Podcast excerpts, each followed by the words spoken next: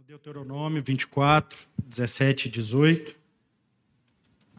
É, eu quero só fazer um uma breve retrospectiva é, de, da história bíblica, mas não entendendo a história, mas entendendo o ser humano que Deus está gerando desde o início dos tempos.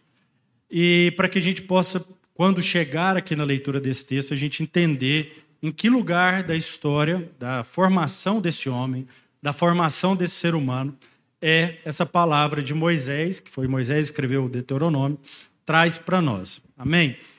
Então, todo mundo lembra aí da, da história de Abraão, dos patriarcas. Então, Abraão vai e gera, além de Ismael, Isaac, né, vem essa descendência até Jacó, e Jacó dá à luz a doze filhos. Dentre eles, um deles, José. Todo mundo está conseguindo acompanhar, né? Então, José, que é essa história que todo mundo conhece, ele é vendido pelos seus irmãos e é vendido para alguém do Egito. Então José vai morar no Egito e naquele lugar ali ele começa a ascender, começa a morar na casa de alguém importante para o faraó, até que ele cai nas graças do faraó. E assim que ele cai nas graças do faraó, ele tem um encontro com seus irmãos que passavam fome na sua terra e vão até o Egito em busca de alimento. Então José tem um encontro com seus irmãos e a partir daquele momento ele é capaz de dar alimento aos seus irmãos e até que ao final do tempo da vida do seu pai, ele traz todos os seus irmãos e o seu pai para morar com ele no Egito. E é aí que os israelitas passam a morar no Egito. Amém? Até aqui todo mundo conseguiu acompanhar? Então, beleza. Então é aí que os israelitas começam a morar por Egito. E por que, que eu estou falando isso? Para a gente entender que os israelitas não foram levados a lá, a, ao Egito apenas como escravo, como a gente entende. Porque muitas vezes, quando a gente pensa na escravidão, quando a gente lembra da escravidão, a gente lembra provavelmente da, das últimas épocas, das últimas décadas. Então, que são pessoas acorrentadas, contra a sua vontade, tirados de sua terra natal. E existiam, sim, pessoas que foram acorrentadas, enfim, já naquela época. Porque era extremamente comum, ao dominar um povo, você escravizar o resto daquele povo que ali permanecia. Mas não é o caso de, dos israelitas. Os israelitas vão pela sua própria vontade ao Egito. Porque passavam fome em Canaã, eles vão ao Egito. E lá, ao chegar lá, tudo já está preparado para eles. Porque um irmão deles já estava lá naquele lugar. José já estava sendo preparado por Deus para ajudar os seus irmãos. Para receber os seus irmãos naquela terra. Amém? Então, essa é a parte de Gênesis. Tá? Então, a gente, tava, a gente vai ler o último livro de, daquilo que é considerado a Torá, os cinco primeiros livros da Bíblia. Então a gente está lendo o último livro deles, que é basicamente toda a concentração daquilo que é o judaísmo. E então a gente termina Gênesis e em Êxodo começa a saída do povo do Egito. Então, então vamos recapitular. Israel é levado ao Egito, ele vai até o Egito pela sua própria vontade. Lá ele encontra seu irmão, lá ele encontra uma terra que te dê condições de sobrevivência, e naquele lugar ele ali permanece, e à medida que aquele povo aumenta em número, aumenta também a sua opressão. Então, os, os egípcios começam a oprimir o povo de Israel, gerando uma carga grande de trabalho. Não é uma carga grande de escravidão, é uma carga grande de trabalho à medida que eles aumentavam em número, os egípcios preocupados com aquela, aquele povo, que aquele povo poderia se rebelar contra eles, tomar as suas coisas, tomar as suas terras, eles aumentam o trabalho. Colocam cada vez mais trabalho no lombo dos israelitas. Bacana, gostei desse fundo musical aí. Ficou bacana ele. Se quiser deixar baixinho, Pode deixar, não tem problema não. Então, Êxodo vai, vai nos contar essa história de como Deus vai levantar dentre esse povo aquele que talvez tivesse a maior carga de cultura egípcia, que era Moisés, que é um menino deixado no rio, porque havia um, um recenseamento entre o povo egípcio, falando: ó, a cada um aí que nascer, mata, porque senão vai ser muito povo aqui para gente. Uma ordem dos do faraó da época. Então, aquele povo, a mãe de Moisés, pega Moisés, coloca numa cesta e lança no rio para ver se o menino sobrevive.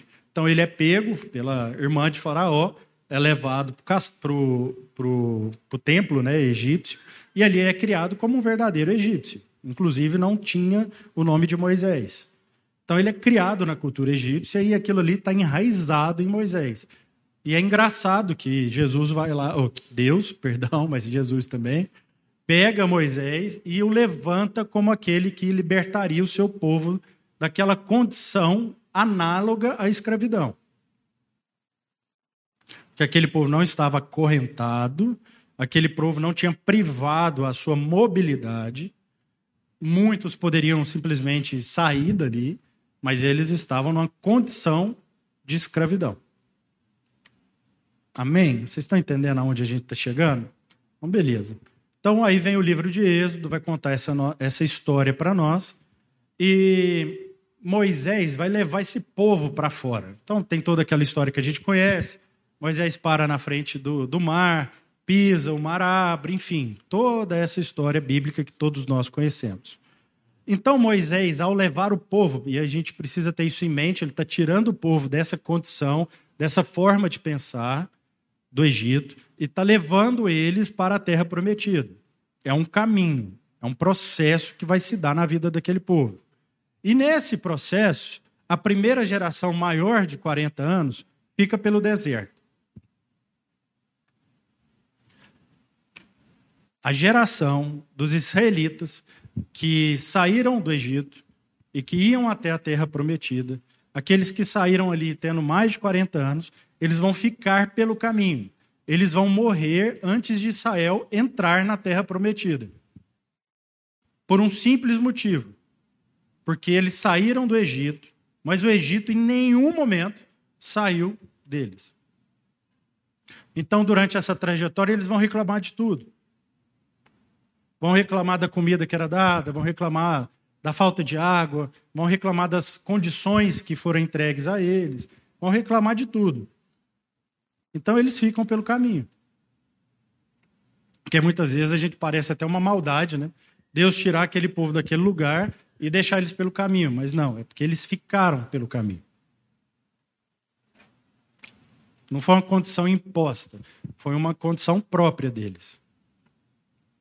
Então eles ficaram pelo caminho. Então a segunda geração, aqueles que ainda crianças ou menores de 40 anos, que começaram essa travessia e permaneciam ali, eles são instigados por Moisés naquilo que é o livro Deuteronômio, que, segundo a tradição do latim, vai ser a segunda lei. Mas o melhor é que a gente traduza por essas são as palavras, essas são as formas. Então Moisés vai repetir para aquele povo, interpretando e até criando outras novas leis para aquele mesmo povo, aquilo que Deus já havia falado no Monte Sinai. Já tinha falado uma vez e aquele povo não tinha entendido naquele que é o, os dez mandamentos, né? Que Moisés sobe, escreve na pedra, volta, e aquele povo não entende. Moisés quebra a pedra, sobe, escreve de novo, e aquele povo continua não entendendo nada. Então Moisés, agora já nas planícies do Moabe, ali no Monte Moabe, um lugar onde ele conseguia já ver de relance o que, que era a terra prometida, tanto que ele vai subir um pouco mais num lugar que chamava esqueci o nome do monte, mas que hoje, inclusive, um franciscano brasileiro cuida de todo aquela, aquele lugar que é de onde Moisés vai olhar e vai ver a terra, a terra prometida daquele lugar. Ele não entra na terra prometida, mas ele vê a terra prometida daquele lugar. Então Moisés está um pouquinho antes de chegar nesse lugar, no Monte Moabe, ele sobe e começa a falar para aquela geração, para aquela geração que permaneceu, nesse processo, nessa caminhada, ele vai falar novamente aquilo que a lei instruía aos corações deles. Qual era a instrução da lei? E Moisés vai fazer toda uma introdução. Primeiro ele vai falar, contar toda a história, contar o que, que foram os erros dos, dos pais desse povo, dessa geração que se ficou no caminho. Ele vai trazer os dez mandamentos novamente. E aí fica parecendo que é uma repetição, mas não é uma repetição. É trazer na memória daquele povo aquilo que eles tinham passado. Até que ele chega em alguns momentos que ele vai conduzir aquele povo sobre uma forma de viver, sobre uma expressão como povo. E aí, ao ler essas, essas interpretações, essas leis, esses mandamentos que são contidos em Deuteronômio, às vezes para a gente fica complexo, porque fica parecendo que é uma coisa muito retrógrada, ou de que é um Deus muito ultrapassado. Mas a gente precisa fazer essa comparação com aquilo que são as leis da época.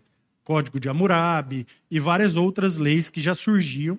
E ao ver a forma como essa lei ela se é, inteira, como ela se integra nesse plano social, a gente começa a perceber que Deus já já estava colocando as sementes da sua justiça, da forma como ele se expressa como justo. E então a gente vai ler aquilo que está em Deuteronômio 24, o versículo 17 e 18, só para a gente entender uma dessas partes, uma importante parte, que vai falar sobre aquilo que é a ordem da sociedade, do viver em família, de como a gente deve se portar em família. E eu vou ler com vocês. Então, o versículo 17 vai dizer: Não perverterás o direito do estrangeiro e do órfão nem tomarás em penhor a roupa da viúva. Lembra-te de que foste escravo no Egito, de onde o Senhor te libertou, pelo que te ordeno proceder assim. Amém? Vamos ler de novo? Não perverterás o direito do estrangeiro e do órfão, nem tomarás em penhor a, a roupa da viúva, ou o manto da viúva Lembra-te que foste escravo do Egito, de onde o Senhor te libertou, pelo que te ordeno proceder assim. Amém? Moisés faz essas lembranças àquele povo de algo que muitas vezes, muitas vezes naquele tempo, é, não era conhecido, que eram as condições, as condições de certa miserabilidade. Então, do estrangeiro que não tinha direito a uma terra, porque a terra naquele tempo representava tudo aquilo que era o sustento daquele povo. Então, por isso que para o povo de Israel, entrar na terra prometida era algo de suma importância. Então, o estrangeiro é alguém que não tem posses, é alguém pobre, que não tem como se sustentar, porque ele não está na sua terra. Então, Israel é lembrado dessa pobreza, e em seguida ele também é lembrado do órfão. Porque, lembrando novamente, uma coisa de suma importância para Israel, tanto que Mateus, no, no início do seu evangelho, vai fazer todo um traçado da genealogia de Jesus, e eu sei que nos dias atuais isso parece de pouca relevância ou de pouca importância, mas até algumas décadas atrás, a família que se pertencia tinha muito valor, tinha muita riqueza. Tanto que em sociedades e formas de pensar, se surgiram, surgiram tantos reis e reinados e tantas riquezas passadas de família em família. Então, quem que é um órfão? É alguém desamparado. Alguém que não tem uma outra pessoa para contar. Alguém que não tem uma história a ser contada. Alguém que está totalmente só. É um órfão. E ele continua: nem tomarás em penhor a roupa da viúva. É, quando fala aqui roupa, ele quer dizer o manto, porque um pouco antes nesse capítulo a gente vai ver como Deus introduz uma semente de justiça naquele povo, quando ele diz: olha, beleza, se você largar sua mulher, você vai ter que dar um manto, você vai ter que dar algo com que ela se cubra, para que ela não fique exposta. E ele introduz isso não para que validar qualquer condição daquele povo ou qualquer forma como aquele povo vivia, mas não. Era para poder introduzir uma forma de pensar, um cuidado, mesmo nas piores situações. Amém? Então a gente está fazendo toda essa introdução para a gente entender qual que é a direção daquilo que é a vida cristã, daquilo que é a direção das nossas vidas, quais são, para onde vão as nossas ações, para onde vai as nossas vidas, para que a gente não se perca nessa caminhada, que foi onde eles se perderam. Amém? E eu quero trazer ainda uma coisa ainda mais grave para vocês. A gente vai lá agora para a carta de Tiago, é, mas lembrar ainda uma coisa mais grave. Ao final, ao final desse livro de Deuteronômio, acontece uma coisa bem singular, muito singular. Moisés começa a fazer o seu discurso final. E ele começa a fazer o seu discurso final dizendo assim: olha, vocês têm que lembrar aquilo que foi, como é que foi a vida do pai de vocês, o que, que vocês passaram, como que vocês chegaram até aqui. Até que Moisés se dá conta que fala assim: ah, tá, eu sei que vocês vão se rebelar. Eu sei. Pior é que eu estou fazendo todo esse discurso, falando todas essas coisas, mas eu sei que vocês vão se rebelar. Mas, ao final, lembrem que existe um Deus que ama vocês. E ele termina assim. E vai, sobe o monte para morrer ali, sem nem ter visto a terra prometida. Você pode me interromper a hora que você quiser, viu? Você sabe disso, eu não vou ficar fazendo sala para você aqui, não. Não, é só porque parece que tá dando certo. Se as meninas entrarem aí, a gente já deixa elas falar, porque. Ah, tranquilo. Na hora que elas entrarem, vocês me avisam que a gente já para aqui. Tá? É, então Moisés termina nisso, termina entregando, dizendo para aquele povo: Não, eu sei que vocês vão se rebelar. Estou fazendo todo esse discurso aqui, falando para vocês não sei quantas horas, mas vocês vão se rebelar. Porque Moisés sabia que, em grande parte, aquilo que os levou até o Egito não tinha saído da essência deles, que era uma preocupação consigo mesmo. O que, que levou os irmãos de José até o Egito? A fome. E por que, que eles passaram fome? Eu não sei. Mas eu tenho uma plena certeza de que o pai deles era Jacó. E que o Deus de Jacó era o mesmo de Abraão, era o mesmo de Isaac, e que de geração em geração sustentava aquele povo. Então, o que, que aqueles irmãos perderam? Uma consciência de quem eles são. Porque se eles soubessem que eles são filhos de Jacó, que é filho de Isaac, que é filho de Abraão, e de que sobre esse povo Deus disse uma promessa: Se tu uma bênção para todas as famílias da terra, porque eu já te abençoei. Já havia uma promessa sobre aquela, aquele povo, sobre Israel, de que eles já foram abençoados com tudo. Não é com alguma coisa, é com tudo para que eles fossem uma bênção para aquela terra.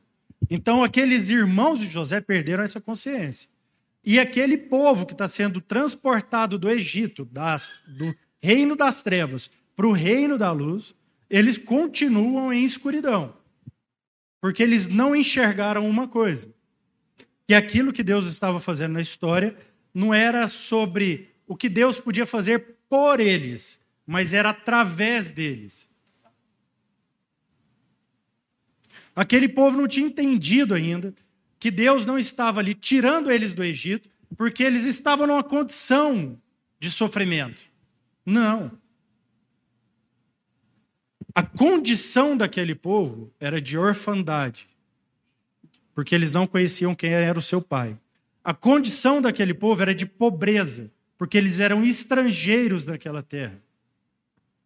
E a condição daquele povo era de viúvo, viúva, porque eles não tinham seu marido. Esse marido que na história nós vamos conhecer como Cristo, como Jesus. Então aquele povo estava nessa condição que Deus agora diz para eles: olha, vocês que já foram assim, que já estiveram assim, já foram órfãos, que já foram miseráveis, vocês que já foram excluídos da sociedade, que é isso que as viúvas muitas vezes eram. Vocês, lembrem-se disso, que foi eu que os tirei desse lugar. Para os levar para onde? Para que, tendo abençoado vocês, agora vocês sejam bênção para toda a terra, para todas as famílias. Amém? Então, aí quero ir lá para Tiago, antes de passar a palavra aqui para o Diogo, para a gente, obviamente, conversar mais sobre isso, que eu entendo que conhecimento compartilhado é aquilo que vira e gera verdadeira vida. Mas vamos lá, a carta de Tiago.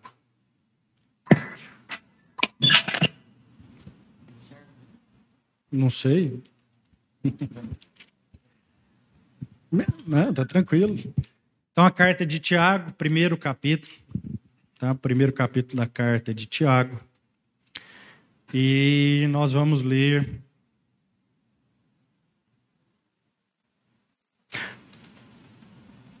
do 21, do 21 até o 27. Capítulo 1, versículo 21 até o 27. Se conseguirem colocar aqui atrás para o pessoal ir acompanhando, tá?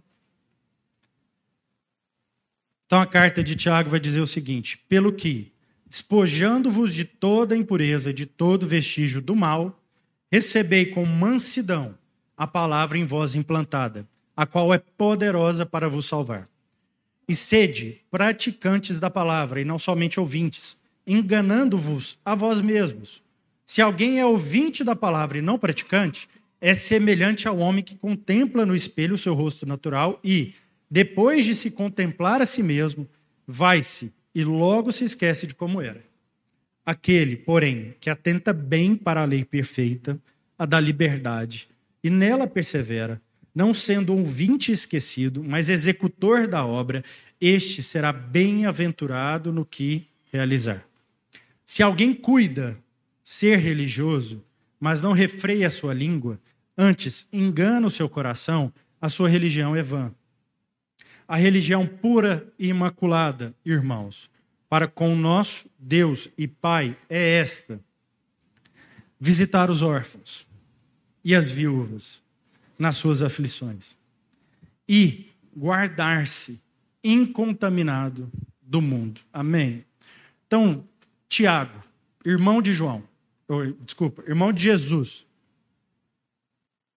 Está entendendo? irmão de Jesus. É um cara que andou 33 anos com Jesus. Ele não pegou lá no meio do caminho. Porque muitas vezes a gente acha que é o Tiago apóstolo. Não é. É o irmão de Jesus. Alguém que conhece profundamente Jesus. E muitas vezes a gente tem dificuldade de lidar com a carta de Tiago e prefere até recorrer às de, de Paulo, muitas vezes achando que elas são opostas. Mas não, elas são complementares. Porque Paulo vai muitas vezes falar de que a justificação é pela fé, e que é pela fé que a gente vive, e de fato, é conhecendo a Deus, entendendo que somos filhos de Deus, que a gente entende quem nós somos e saímos de uma condição de orfandade. Mas é em Tiago que a gente vai compreender qual é a expressão de quem nós somos. Então, ou seja, qual é a imagem, a expressão viva daquilo que são as condições invisíveis, daquilo que são intrínsecos ao homem. Então, Paulo vai fazer, ou Tiago vai fazer toda essa carta tentando entregar à igreja primitiva essa consciência essa consciência de que não adianta a gente falar, não adianta a gente vir ao culto todo domingo, não adianta a gente falar por aí que a gente é cristão, não adianta a gente professar hinos, conclamar hinos e dizer todas as coisas bonitas, se no final a gente não entender que se isso não for uma prática, uma praxis, uma vida vivida, não serve para nada. Ela é inútil. Ela é como um homem que olha no espelho. Entendam isso o seguinte: é um homem que olha no espelho, vê quem é e volta para trás e se esquece de tudo que viu. E eu ainda vou mais além, porque tem gente que vai ao contrário. Vai ao espelho, vê a imagem que quer ver de si mesmo. Porque tem muita gente, muitos irmãos, que vão à palavra de Deus, vão buscar a Bíblia, não para que a Bíblia leia eles, mas para que eles leiam na Bíblia aquilo que eles gostariam de ver de si mesmo. E como aquilo vai beneficiar a si mesmo. Enquanto que a palavra de Deus é a leitura de Deus do homem que ele está gerando e aonde estão os percalços. É por isso que Tiago vai falar assim: transformem tentação em provação. Porque a gente começa a achar que o nosso problema é que a gente está sendo tentado pelo diabo. E não é. Porque o que Tiago vai dizer aqui para gente é o contrário. Ele vai dizer: vocês estão enganando a si mesmos. Pior do que ser tentado é ser enganado por si mesmo. Pior do que ser enganado por, pelo diabo é enganar a si mesmo. É dizer que a Bíblia o lê e não lê. Porque a gente continua lendo a Bíblia como quem quer ler aquilo que gostaria da sua própria vida. E é por isso que muitas vezes a gente não encara o livro de Tiago. Porque o livro de Tiago vai cobrar da gente movimento. Vai cobrar da gente ver essas coisas que estão acontecendo, por exemplo, na Bahia, e não ficar daqui aplaudindo. Mas ser um movimento também em favor deles. Como quer que seja, irmão. Com uma ligação pelas meninas para orar, uma oração, enfim, não é, não é em como você vai fazer, mas é em quem você está sendo transformado. Porque se o quem necessário está sendo transformado em vocês, tenha plena certeza de que não haverão viúvas, órfãos e pobres. E isso não tem a ver com condição social. Da forma literal como a gente ouve. Porque o pobre nunca foi pobre para que alguém que se acha rico fosse lá e suprisse a necessidade dele. Pelo contrário, foi para que aquele rico encontrasse o irmão pobre, que muitas vezes é muito mais rico, e ficasse frente à sua miserabilidade, ficasse frente à sua pobreza. E isso fosse um espelho verdadeiro para ele. Porque senão Deus, e desculpa a forma de falar, irmãos, mas senão Deus seria inútil se a pobreza fosse uma condição social, literal, como a gente lê. Porque como que Deus deixa a fome?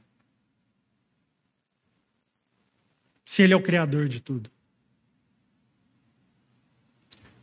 Como que Deus tira um pai de alguém? Se Ele é o pai da humanidade.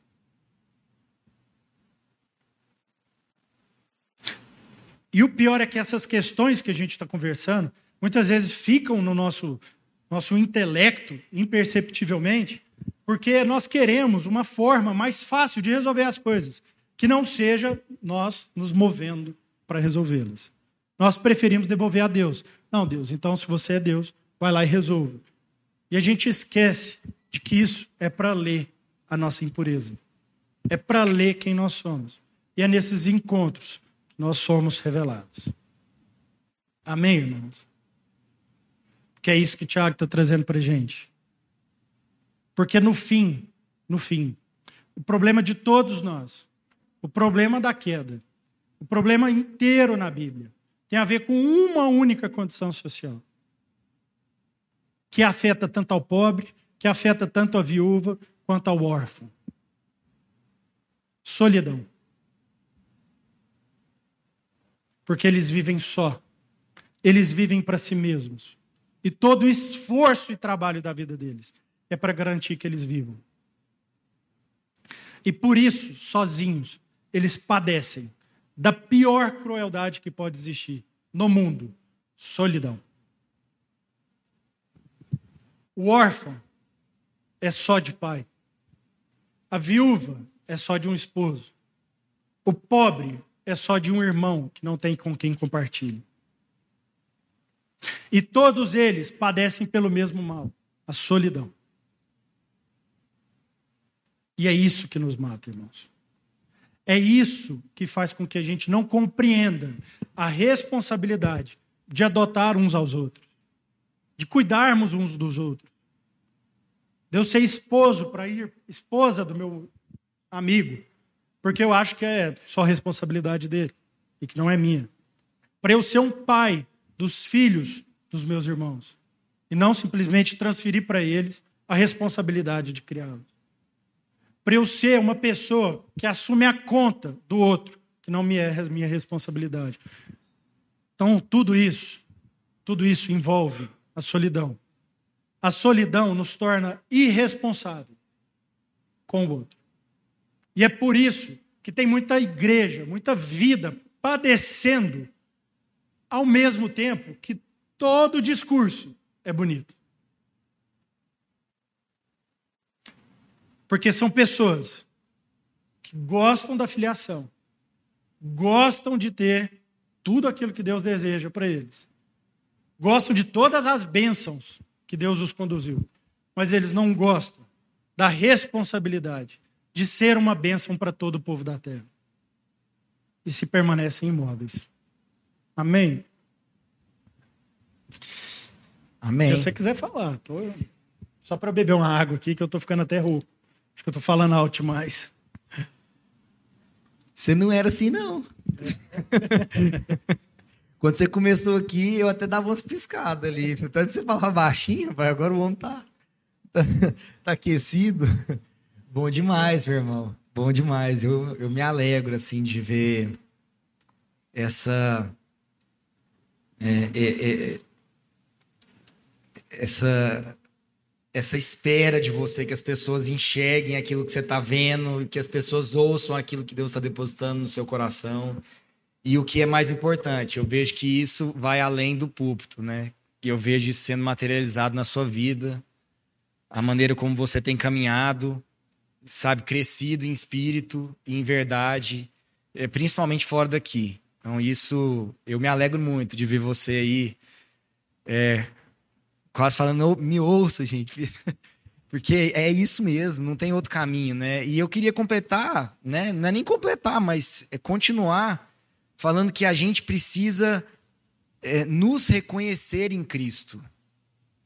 Porque é isso, né? É, é, quando a gente nos reconhece em Cristo, a gente vive o único princípio.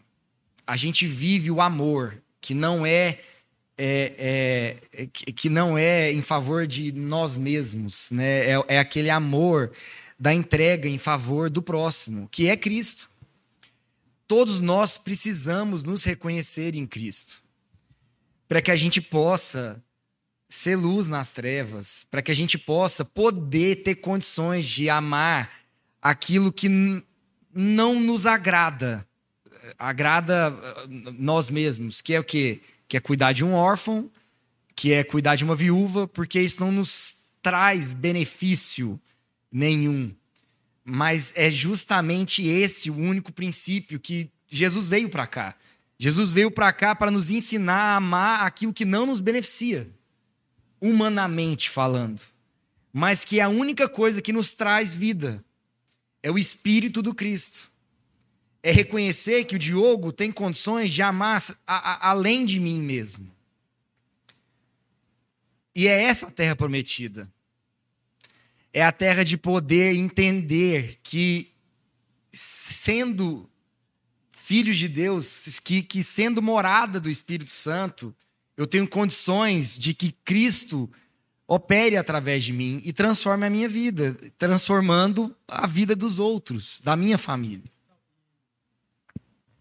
quando você foi falando aí, eu lembrei de uma. Você foi falando, desculpa te interromper, mas você foi falando e me lembrou de uma coisa, assim. Às vezes a gente acha que a gente vem para o culto, a gente lê a Bíblia para conhecer a Deus. Só que a gente não entendeu qual parte. Porque quando Jesus é perguntado do seu pai, quem é Deus, quem você é, Jesus em nenhum momento fala assim: ah, não, ele é um Deus adorado por tantos, é o majestoso, o cara. Não, Jesus fala assim: você está me vendo? Você está me vendo, você está vendo meu Pai. Você está me enxergando? Se você estiver me enxergando, você está vendo quem meu Pai é. De uma forma muito é, bucólica, né? Mas olhou para o Miguel, olhou para mim, viu nas expressões de quem o Miguel é, a expressão de quem eu sou. Isso é uma filiação. Então Jesus em nenhum momento devolveu para Deus quem ele era. Ele falou: Eu sou. Tanto que quando os, os soldados né, vão lá prender Jesus para matá-lo, Jesus não vira e fala assim: Não, porque meu pai é assim, assim, assado. Eu falo, não, eu sou. É, é, sou eu que vocês buscam? Eu sou. Responsabilidade é minha. Sou eu mesmo.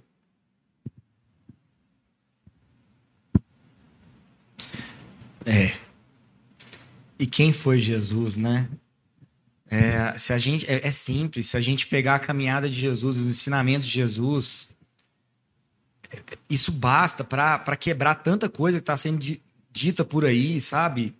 É, é, é, assim, dá vontade de chorar, porque o, o, evangelho que está sendo ensinado não é o evangelho de Jesus. E muitas vezes o evangelho que eu busco também não é o Evangelho de Jesus, sabe? E, e, e, Mas que bom que a gente tem momentos em que os nossos olhos, né? Deus não, não Deus não, não, ele não desiste de nós. Porque se nós temos condições de fazer essa reflexão, é porque há esperança no coração de cada um de nós. E, e, e, e todo tempo é, é, é tempo mesmo para que para Deus operar em nós aquilo que Ele espera que nós sejamos. Pessoas capazes de olhar fora dos nossos próprios umbigos e enxergar os estrangeiros, os, os órfãos, as viúvas, que muitas vezes podem ser os nossos filhos, que podem ser a nossa esposa, e que podem ser as pessoas que não fazem parte dos nossos círculos de, de, de benefício próprio né, que são os meus amigos, que eu gosto de andar com eles, porque eu sei que eles cuidam de mim. Esse pode ser o, a pessoa fora desse círculo, é o estrangeiro. É aquela pessoa que eu ajudo sem esperar nada em troca. Só Cristo pode fazer isso por nós. Porque se, se, no, se não for num reconhecimento de, de, de quem Cristo está fazendo através de, de mim, eu cuido do estrangeiro esperando algo em troca. Eu vou para a Bahia e pode ser que em determinado momento que eu estou lá ajudando, fazendo, eu estou lá e, e quando eu chego em um momento eu espero um reconhecimento. Por isso que é uma coisa de tempo integral. O reconhecimento de quem Cristo é em mim tem que ser de tempo integral, porque no momento que, em que eu posso estar sendo assim, olha, esse, esse Diogo aqui está sendo que Cristo está operando em mim. Eu, num momento de vaidade, eu posso me tornar outra pessoa. Por isso que eu honro a vida de cada um que está aqui. De todo mundo. Porque aqui é o momento em que a gente pode, talvez, voltar no lugar, sabe? Ajustar aquela pecinha que está faltando para a gente não se perder novamente. Porque todo mundo aqui, em algum momento, se perde. Se perde. Mas todo tempo é tempo para a gente se reconhecer em Cristo. Todo tempo é tempo da gente nos conhecer de quem Deus nos criou para ser. Né? E, e, quando Jesus fala né, que a gente vai fazer obras maiores que Ele, ah, eu medito tanto nisso, sabe? Eu fico pensando, pô, é, talvez, porque talvez ver eu transformado é, injustifique outra pessoa de tomar o mesmo caminho, sabe? Eu, a pessoa fique injustificável. Porque talvez a primeira coisa que ela possa dizer é falar assim: ah, mas é Jesus. Aí vira e fala assim: tá, mas sou eu. A pessoa olha e fala assim: cara, o Diogo fazendo isso. Às vezes ele fala assim: o Diogo me deu tombo ano passado, agora ele tá me ofertando. Tipo assim, não, esse aqui, calma, como assim? Talvez é nisso. Talvez na onde a gente é, é, seja inspiração, talvez o próprio Jesus não seria. Porque por ser Jesus, você daria para a pessoa uma, uma justificativa. Ah, mas eu não sou Jesus. Mas o Espírito do Cristo habita em mim. E não é o Diogo que está fazendo é Cristo, é o Diogo Cristo, né? Não é Jesus sem Cristo, é um homem igual eu. Mas é Cristo Jesus. É o Espírito do Cristo que habitava em Jesus. O Espírito do Cristo habita em mim, habita no Raul, habita em todos vocês. Para que a pessoa veja um Raul diferente. O Raul Cristo. E esse Raul Cristo é capaz de fazer uma obra que pode ser que o Jesus Cristo não seria capaz de transformar uma pessoa. O Espírito de, de, de Cristo é o mesmo do Espírito de Jesus. Mas eu posso adentrar em lugares e tocar pessoas que o Rafael pode não ter acesso. E eu, com certeza eu posso. É, o Rafael pode entrar em lugares e tocar pessoas que eu, com certeza, não teria acesso a elas. Por isso que quando Paulo faz uma viagem missionária e ele, e ele, e ele é, é briga com João Marcos. Não, não, não. Ele circuncisa ah, é, tá. é, Timóteo. Ele vai circuncidar Timóteo, isso. Por quê? Porque ele sabe que Timóteo conseguia adentrar em lugares que outras pessoas não adentrariam. Ele falaria de igual para igual, apresentando um Cristo ali. Então, meus irmãos, eu quero dizer que cada um de vocês é muito importante para o reino de Deus. E cada um de vocês tem o mesmo Espírito de Jesus, Cristo. Existe um Cristo habitando o coração de cada um de vocês. E eu garanto a vocês que tem muitos estrangeiros, tem muitos órfãos e tem muitas viúvas esperando o Espírito do Cristo ser revelado através da vida de cada um de vocês. Amém. Amém? É isso que eu queria. Amém. Amém, meu irmão. Grato a Deus.